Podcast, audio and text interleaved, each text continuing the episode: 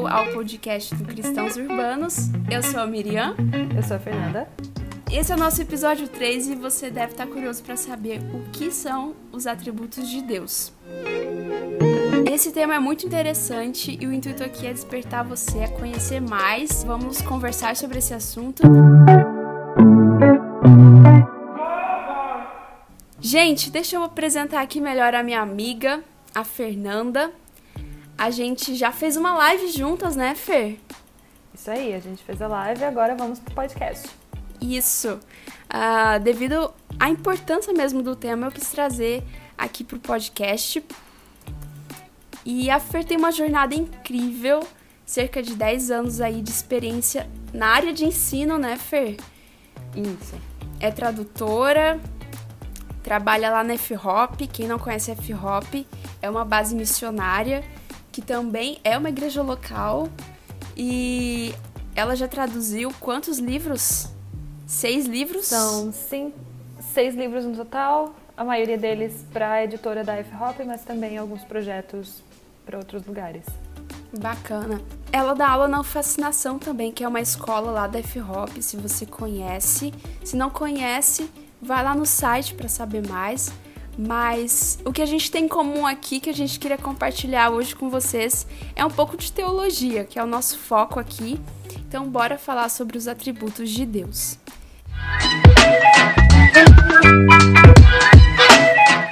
Fer, fala pra gente qual que é a importância de saber sobre os atributos de Deus e por que, que esse tema chama atenção? A gente já conversou um pouco isso, né? É, o que despertou você a estudar esse tema? Então, é, eu comentei isso inclusive na live, mas essa história de estudar atributos de Deus começou em função de uma das minhas traduções, inclusive. É, quando eu estava traduzindo um livro que chama Resposta de Deus à Crescente Crise, ele fala a respeito, ele faz uma abordagem de todo o Salmo 2, e o Salmo 2 é um salmo escatológico. Ou seja, ele fala a respeito de final dos tempos, do retorno de Jesus, e ele comenta um pouco sobre o que esperar tanto da sociedade quanto da, da, do contexto de igreja mesmo, ah, como as coisas vão estar antes do retorno do Senhor. E aí foi interessante que esse nem é o tema principal do livro, mas em uma das partes o, o autor comenta sobre a questão do engano. Ele fala sobre um versículo de Mateus que os discípulos perguntam: Senhor, qual, qual é o sinal do final dos tempos? Como a gente vai saber que é o fim dos tempos? E eu sempre gosto de comentar aqui, se é o próprio Deus encarnado falando alguma coisa, talvez a gente deve prestar atenção, né? E eu acho muito interessante que a primeira coisa que Jesus fala não é sobre nenhum sinal natural, sobre nada a respeito das pessoas, mas a primeira coisa que ele fala é cuidado para que ninguém vos engane. Uau. E então, o autor desse livro continua falando a respeito do que é o engano. Que o engano não necessariamente é uma mentira descarada, sabe? Uhum. Mas que o engano pode ser como uma distorção. Quando a gente tem algo distorcido, isso é, é um engano. Então, ele usa o exemplo de ondas de som, por exemplo, que uma onda distorcida, ela é muito aumentada para um lado e muito diminuída do outro e que é dessa forma que o engano acontece. Quando existe um exagero em um ponto e uma diminuição ou a, a gente apaga um, um outro aspecto. E ele fala que é basicamente isso que acontece muitas vezes a respeito de Deus, que não só o mundo, mas o que é mais grave, a própria igreja está enganada a respeito da realidade de quem Deus é, oh. porque só conhece parte do caráter de Deus ou parte dos seus atributos. Uhum. E foi isso que gerou muito temor em mim, sabe? Sim. O Senhor colocou muito temor sobre, nossa, o quanto a igreja dele pode estar enganada a respeito de quem ele é. Nossa. E isso me despertou interesse sobre, tá bom, então se a gente, se o próprio Deus mandou que a gente cuidasse para não estar enganado, eu acho que é necessário a gente estudar sobre quem ele realmente é. E aí eu comecei a estudar sobre atributos de Deus, que nada mais são do que as características da pessoa de Deus. Uhum. Então comecei esse estudo tem uns dois anos, três anos e não parei mais. Ah. Sendo que um dos atributos de Deus é que ele é infinito, eu acho que eu não vou acabar tão cedo esse estudo, né? é, legal, Fer. Basicamente, atributos de Deus, então, seria. Assim, estaria relacionado em As qualidades de Deus, né? Isso, atributos de Deus são as qualidades ou as características da pessoa de Deus. Uhum. Acho que a gente pode resumir assim. Fer, fala pra gente qual o reflexo desse, desse conhecimento, de conhecer os atributos de Deus na vida prática, no dia a dia. Então, na prática, isso afeta completamente a forma como a gente vive. É, eu amo uma frase do Tozer que ele fala que aquilo que a gente pensa a respeito de Deus é a coisa mais importante a respeito de nós. Porque às vezes a gente tem a tendência de pensar, ah, Deus tem a ver só com a, com a minha vida espiritual, sabe? Com a minha vida com relação a algo sobrenatural, enfim. Uhum. Mas não é bem assim. Porque a partir daquilo que eu acredito sobre quem Deus é, eu vou guiar a minha vida. Então, por exemplo, se eu acredito que ah, alguma coisa que a gente geralmente escuta, não, Deus existe, mas Deus está lá no céu, né? Aquela imagem de um velhinho sentado num trono distante, que ele até criou todas as coisas, mas ele não se importa com quem eu sou, ele não me conhece. Ou talvez se ele me conhece, provavelmente ele está furioso e querendo me, é, me castigar ou castigar a, as pessoas por causa da maldade, enfim. Essa é uma visão muito comum que se tem a respeito de Deus. Então, a partir disso, eu me comporto de uma forma, tanto com relação a ele, quanto com relação às outras pessoas, a minha forma de agir no mundo. Da mesma forma, se eu acredito que não há Deus, isso vai impactar na forma como eu vivo, na forma como eu me relaciono com as pessoas, na forma como eu me relaciono com os objetivos que eu tenho de vida. Então, como Tozer diz, aquilo que eu penso a respeito de quem Deus é, é a coisa mais importante a respeito de mim, porque isso vai refletir em, em todos os aspectos de quem eu sou. Uau, verdade. Faz todo sentido, inclusive é, no fato da gente ter um entendimento e, e, isso produzir na forma como a gente se relaciona com Deus, né? De forma pessoal e verdadeira. Né? Tanto no reflexo, uhum. como você falou, social quanto individual mesmo. Uhum. Isso vai refletir não só na, na minha relação para com Deus, mas na minha relação social, como tu colocou, na forma como eu trato as outras pessoas, porque nós cristãos, se nós entendemos que nós somos reflexos de Deus, criados à imagem e semelhança dele para refletir quem ele é perante o mundo, a forma como eu me relaciono com as outras pessoas no mundo e mesmo com as coisas que Deus criou no mundo, vão ser influenciados por esse entendimento. Uhum. Então, não só a minha relação com ele é influenciada, né? Sim, totalmente. E na Bíblia, na Bíblia existem passagens ou personagens que mostram para nós que eles foram extremamente afetados na sua vida por não conhecerem a Deus ou por conhecerem a Deus. Uhum. Uh, a gente já conversou sobre isso e a gente acabou falando um pouco sobre Saul e sobre Davi, né? Uhum. O entendimento que Saul tinha a respeito de quem Deus era tornou ele um tipo de rei enquanto o entendimento que Davi tinha fez com que ele fosse um rei completamente diferente. Porque o entendimento que ele tinha a respeito do caráter de Deus, do amor, da justiça de Deus, fazia dele uma pessoa diferente. E eu estava pensando, para a gente não ficar só em Antigo Testamento, eu estava pensando a respeito de Paulo, por exemplo. Paulo teve a vida e o comportamento dele transformados a partir do entendimento de quem Deus é.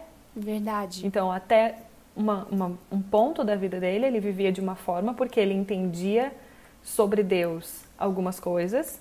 E aí, a partir de um dado momento que ele teve uma nova revelação a respeito de quem Deus é, a vida dele mudou completamente. Então, mesmo nos personagens bíblicos, a gente vê que isso fazia diferença na vida bem prática. Até Pedro, né? Pedro foi um cara que uhum. é, era bem inseguro antes, quando ele foi é, questionado a respeito se era seguidor de Cristo e tal. E ele, depois de, de da vinda do Espírito Santo e tudo mais, ele se ofereceu para morrer, assim como Marte, de ponta cabeça, né?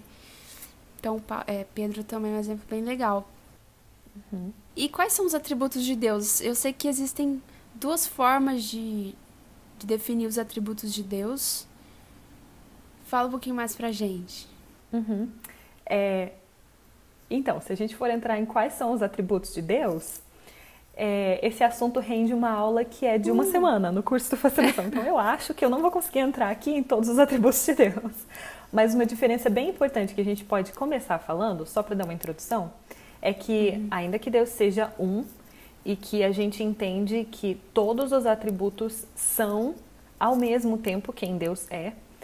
Para que a gente possa estudar de forma didática, a gente divide os atributos entre atributos comunicáveis e incomunicáveis. Então, atributos comunicáveis são aqueles que de alguma forma Deus compartilha com, conosco como seres humanos.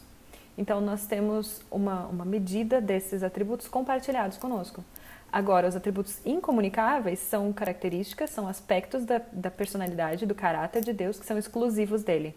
Então, aí a gente estuda e a gente consegue entender, em parte, uhum. claro que plenamente só quando você voltar, mas a gente consegue entender em parte, mas eles não são compartilhados conosco. Então, por exemplo, é, justiça, bondade, amor são atributos comunicáveis, porque eles são quem Deus é, mas eles também são comunicados aos homens, são compartilhados, porque nós temos a capacidade de sentir, em certa medida, esses mesmos atributos. Nós temos em nós.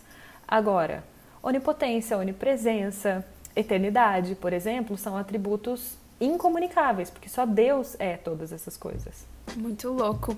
E a gente só tem acesso a tudo isso porque Deus se revela, né? Uhum. Deus, ele quis se fazer conhecido.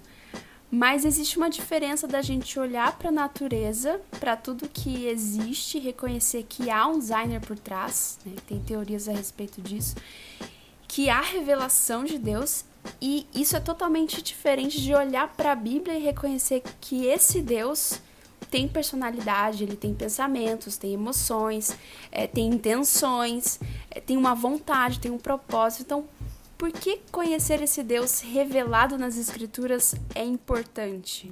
Então, esses dois tipos de revelação que a gente chama, que a gente pode entender a Deus tanto olhando para as coisas criadas quanto olhando para as Escrituras, são ah, o que a gente chama de revelação natural revelação geral e a revelação especial, específica. E aí, Romanos 1 nos dá um, um panorama curto, mas bem claro, sobre a diferença dos dois, porque ele fala que os seres humanos são indisculpáveis porque a natureza revela, o mundo criado revela quem Deus é. Então, as coisas criadas revelam aspectos de Deus que me fazem perceber que ele existe, é como tu falou, a gente observar as coisas e perceber que existe um designer, um criador por trás. Isso torna o ser humano indesculpável perante Deus, porque todas as coisas criadas apontam para a existência de Deus. Agora, Sim. essa é a revelação de, de, de, conhecer, de saber da existência de Deus. Mas Romanos, num, alguns versículos antes, também fala que a, a salvação se dá por meio da pregação do Evangelho. Então, essa é a importância de conhecer o Deus das Escrituras, porque a revelação para a salvação se dá por meio da pregação do Evangelho.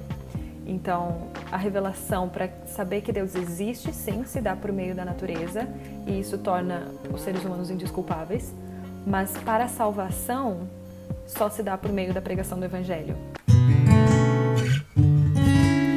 E você acha que a ciência pode dizer ou provar quem é Deus? Porque já que a gente pode é, encontrar Deus revelado na natureza de alguma forma, você acha que a ciência é capaz de, de nos dizer ou provar quem Deus é? A, a ciência ela vai nos apontar para a existência de Deus, mas ela não vai provar quem Deus é. Então o papel da ciência nunca foi esse e não deve ser é, ela simplesmente vai, vai ser capaz de apontar para a existência de um criador. E isso é muito legal. Tem um livro, uh, eu acho que é o do Ronald Nash, que ele fala sobre. A gente entende que Deus criou todas as coisas com uma ordem. A gente pode ver o relato, inclusive, de Gênesis, existe uma ordem naquilo que é criado. E porque Deus escolheu se revelar, nós temos a capacidade de entender algumas coisas. Se eu juntar essas duas informações, eu entendo que o papel da ciência é simplesmente capturar e organizar de tal forma que a gente consiga entender essa ordem estabelecida por aquele que criou. Legal. Então, aquilo que a gente aprende, por exemplo, na biologia, na física, na química, desculpa desfazer o mundinho de alguns, mas não são leis criadas por físicos ou por químicos. São simplesmente leis que organizam e esclarecem pra gente como é a ordem que foi estabelecida pelo Criador. Sim. Então, esse é o papel da, da ciência. Ela vai nos apontar para esse Criador e para a forma como ele fez as coisas. Agora, eu dizer que esse Criador é o Deus das Escrituras é um passo de fé. Uhum. Ou eu dizer, inclusive, isso pode chocar alguns, eu dizer que não é o Deus das Escrituras também é um passo de fé. Ainda que muitas vezes tentem nos convencer de que isso é ciência, isso não é ciência. A parte de dizer quem é esse Deus ou quem ele não é, é um ato de fé. E aí pode ser fé para um lado ou para outro, mas é uma questão de fé. Então o que a gente chama de salto de fé não vai ser feito pela ciência. A ciência vai me apontar para a existência de um criador. Legal. Eu lembro de ter comentado também na live que a Bíblia não quer provar que Deus existe. Ela, uhum. ela já parte desse ponto, ela já presume isso. Sim. A Bíblia pressupõe que Deus é quem ele diz que é, e ela uhum. simplesmente narra verdades a respeito desse Deus que ela já pressupõe que quem está lendo conhece e sabe que é verdade. Então ela não, não procura provar a existência de Deus. Não é esse o propósito. E é difícil hoje encontrar pessoas interessadas em conhecer mais sobre a pessoa de Deus. A gente até tem literaturas a respeito da Trindade, dos atributos, mas a busca por esse conhecimento parece que se restringe mais ao ambiente acadêmico. Geralmente, a busca é pelo que a fé pode oferecer em troca, por exemplo, um sucesso pessoal. É, praticamente a pessoa assume uma postura de fé quase que de mérito diante de Deus, quase que uma fé baseada numa relação econômica com Deus. Não sei se você já viu isso, mas de troca, custo-benefício. E isso uhum. tem muito a ver também com cosmovisão, né?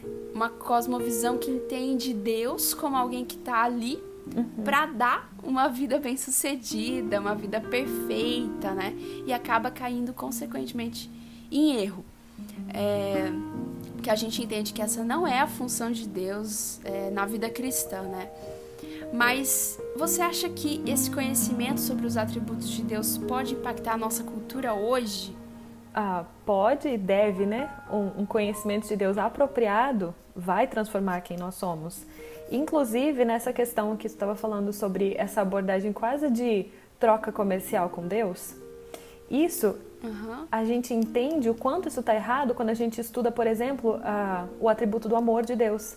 Porque isso é uma, é uma relação distorcida que a gente vê na nossa sociedade do que é amor. As pessoas se tratam e chamam de amor o que na verdade acaba sendo quase uma troca comercial ou de uma satisfação de desejo enquanto eu satisfizer os meus desejos, ou tu satisfizer os meus desejos e eu os teus, a gente diz que a gente ama. Uhum. Mas a partir do momento que não satisfaz mais, a gente diz que acabou o amor. Só que isso não é amor. Exatamente. Isso simplesmente não é amor. É uma, é uma troca e uma busca por satisfação, mas não é amor. Então a palavra nos mostra, e a própria definição do amor é feita por Deus, porque Deus é amor. Uhum. Então a palavra nos mostra o que é amor nos ensina sobre como é, e então a partir disso eu vou aprender a amar a Deus, não como a cultura me diz que é amor. Existe muito essa coisa de, ah, se Deus é amor, tá tudo certo. E eu inclusive já gravei um, vídeo lá no Instagram sobre isso, sobre o entendimento da cultura a respeito do que é amor e o entendimento das escrituras do que é amor. Porque essa coisa de, ah, Deus é amor, então tudo pode, não está correta, porque a definição de amor não é essa. Não é aquilo que me agrada ou que satisfaz os meus desejos que é algo que eu amo. Mas o próprio Deus define o que é amor e é a partir disso que a gente deve viver.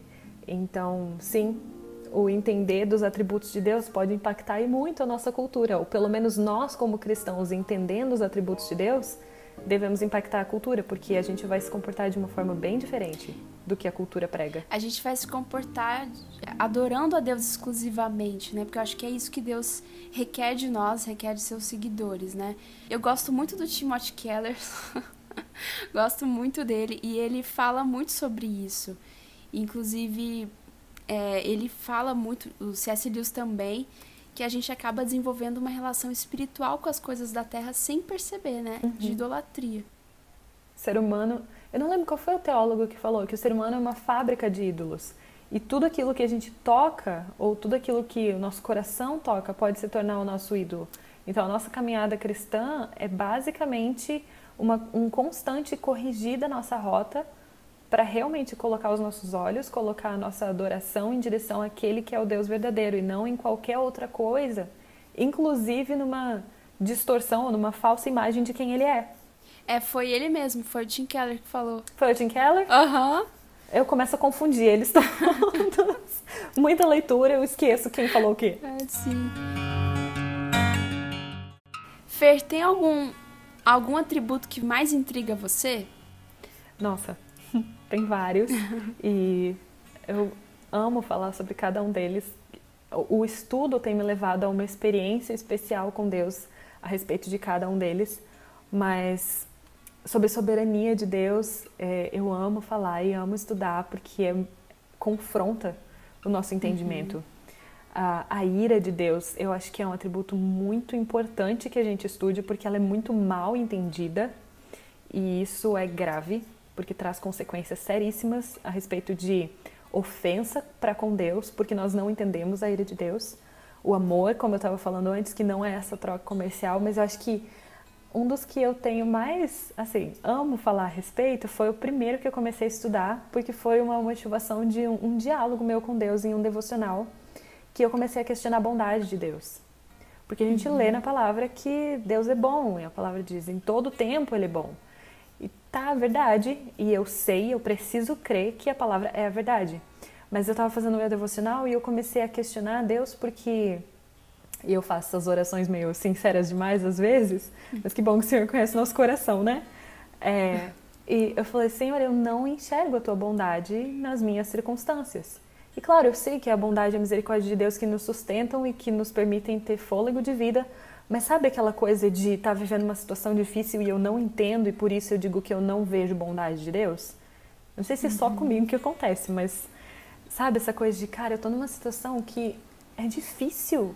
Deus, se tu é bom, cadê a tua bondade nisso, sabe? E uhum. eu não sei se já aconteceu contigo, mas quando a gente faz uma pergunta para Deus e ele responde com outra pergunta, que a gente só respira fundo assim, do tipo, nossa, peraí, segura que lá vem. E então eu questionei a Deus onde estava a bondade dele nas minhas circunstâncias e o Senhor me questionou de volta sobre, tá, então diz para mim o que é bom.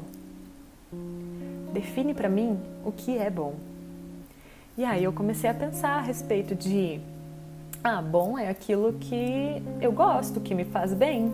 Do tipo, eu amo chocolate, então chocolate é bom.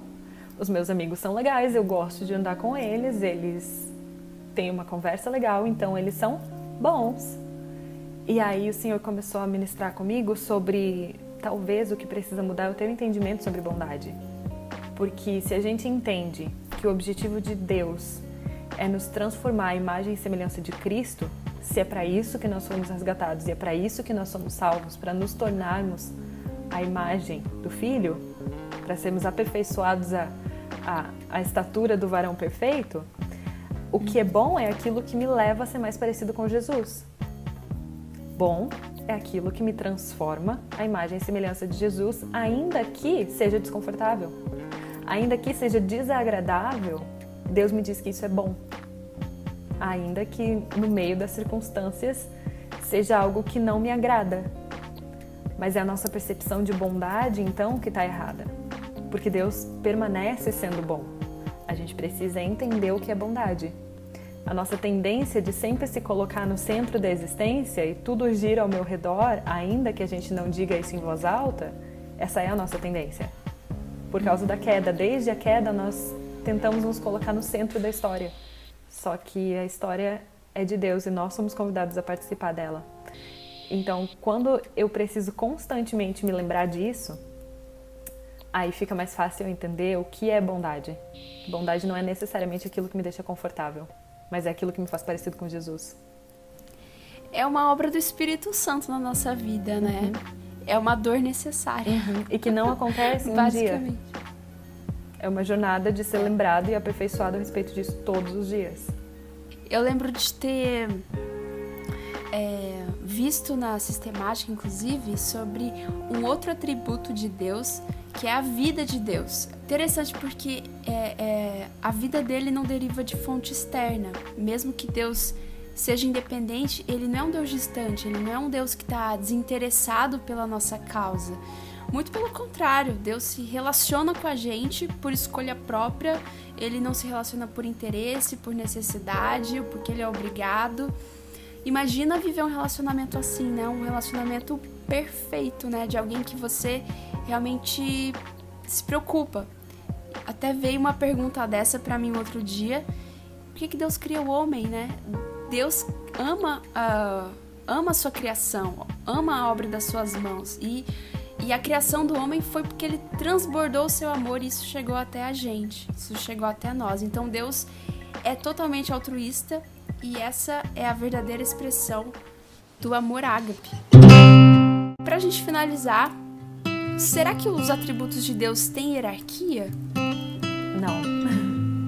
A gente estuda eles de forma didática, de forma separada.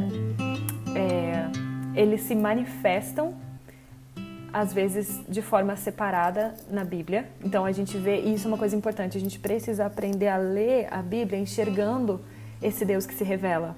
Então ler as histórias não só como um monte de histórias colocadas juntas em um livro, mas como a narrativa de um Deus que se revela. Então aprender a enxergar esses atributos sendo revelados. E às vezes eles vão se revelar do tipo, em um salmo Deus vai mostrar mais a respeito da sua ira. Em um outro texto ele vai mostrar mais a respeito do seu amor. Mas todos os atributos são a essência do caráter e de quem Deus é. Então eles são em mesmo nível, eles não e uma coisa interessante é Deus não cresce ou não aperfeiçoa nenhum dos seus atributos, ele simplesmente é eternamente a plenitude de todos os seus atributos. Então não existe hierarquia, eles não existem de forma separada, mas eles são quem Deus é. é e, e, uma coisa interessante que é importante a gente notar é que os atributos são de quem Deus é, então das, das três pessoas que formam a Trindade. Ainda que talvez em um texto fale a respeito da, esteja falando a respeito de Deus Pai, a realidade dos atributos é verdade para as três pessoas da Trindade, porque é a verdade de quem Deus um é.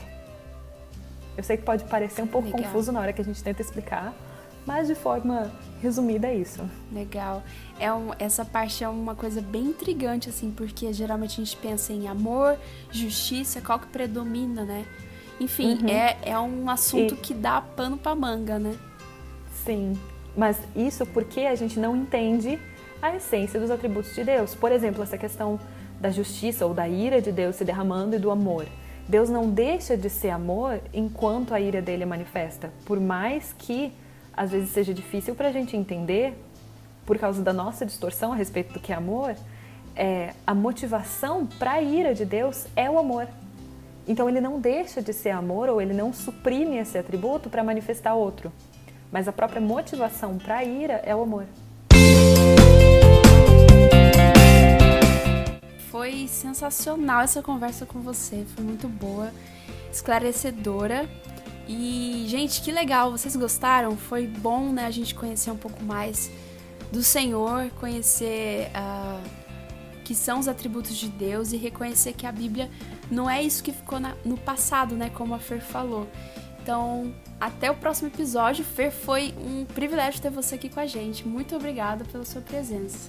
Foi muito bom estar com vocês e foi, foi uma introdução, um gostinho a respeito de atributos de Deus. Leiam sobre isso, estudem, porque é fascinante, é extremamente importante para a nossa vida de verdade. E obrigada, obrigada pelo convite, foi muito bom estar com vocês. Valeu, gente, até o próximo episódio.